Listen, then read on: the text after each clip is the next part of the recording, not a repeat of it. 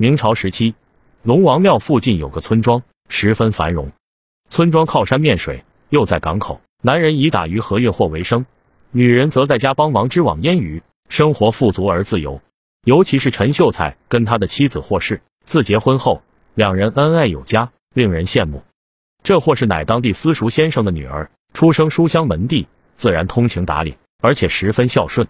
陈秀才呢，虽然一心只想考功名，但是平日里在家也十分勤劳，该出海捕鱼的时候绝不偷懒，只用闲暇时间看书学习，没事还带着霍氏游山玩水，好不快活。然而美好总是短暂的。这年码头也不知道为什么突然冷清下来，远方的客商竟锐减大半。当地人一问得知，别的地方出现了麻风病。麻风病这玩意在当时十分恐怖，于是村庄紧急关闭了码头，并且派人到港口巡逻，一旦发现可疑船只，立即赶走。在老族长的带领下，村庄很快恢复了平静。虽然少了码头的收入，但是村里人依旧日出而作，日落而息。陈秀才和妻子霍氏依旧过着幸福浪漫的生活。可是很快，因为陈秀才要进京赶考，跟霍氏便分开了。娘子，你等我回来，等我考上状元，就接你去京城玩耍。霍氏却道：相公，外面麻风盛行，你还是别去罢。龙王庙这地方，靠山吃山，靠水吃水，不去考那功名也无关紧要。娘子哪里话？男儿志在四方，你在家等我便好。就这样。陈秀才带上书童，便进京去了。没成想归来时，妻子霍氏竟染上了麻风病。原来陈秀才离开后，一日海上飘来一艘幽灵船，上面没有人，船体却十分奢华。于是龙王庙的人有人起了贪心，于是不顾村里的规定，半夜悄然前往，将大船拖到岸边。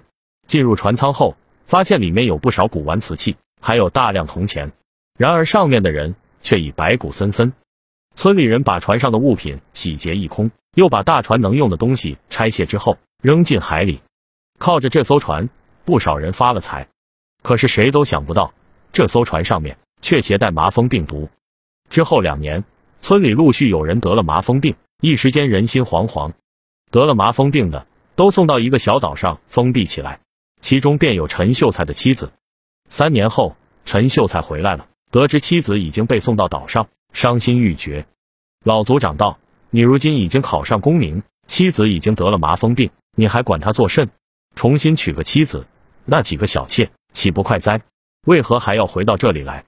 陈秀才道：“我考这功名也是为了带妻子去享福，若妻子没了，我这功名还有何意义？既然如此，还不如在这荒岛之上跟妻子共度余生。”不顾村里人的劝阻，陈秀才带着满满一船的粮食素菜。来到了岛上，当他到达岛上的时候，看见妻子依然貌美，并不像那些麻风患者。再看周围的那些女人，却个个都像鬼一样，肌肤已经变形，长了不知多少痘痘和瘤子。见到妻子的那一刻，陈秀才哭了。妻子投入怀抱，哭道：“相公，这是何苦？为何明知这岛上都是麻风病人，你却还来？”陈秀才道：“不能同年同月同日生，但愿同年同月同日生死。”娘子。我已经考上功名，可惜造化弄人。得知你在岛上，我便过来了。这是粮食、蔬菜，还有肉，分给大家吧。看到这一船的食物，岛上的人个个喜极而泣。当天晚上，月朗星稀，两人说起分别后的种种事情。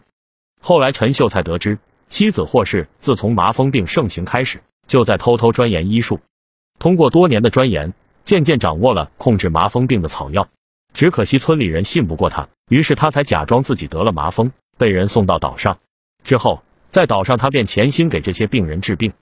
通过他的治疗，这些病人基本上已经不会再传染和恶化。陈秀才得知，异常高兴，对妻子道：“若娘子真掌握了这一门医术，倒是可以造福苍生。不如明日便随我前往京城，把这良方广泛传授。”夫妻二人憧憬着未来的种种美好，一直聊到午夜。午夜的时候，陈秀才按捺不住心中的思念之气，提出要跟妻子行房。妻子大惊失色，道：“相公难道不想活了？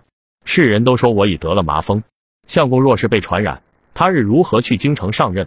咱们夫妻俩暂时还是保持一些距离才好。”陈秀才激动的道：“娘子这是哪里话？我既敢登岛，便不怕被传染。若娘子被传染，我独自活着还有什么味道？娘子若不依我，我便死在娘子面前罢。两人于是关了门，吹了灯。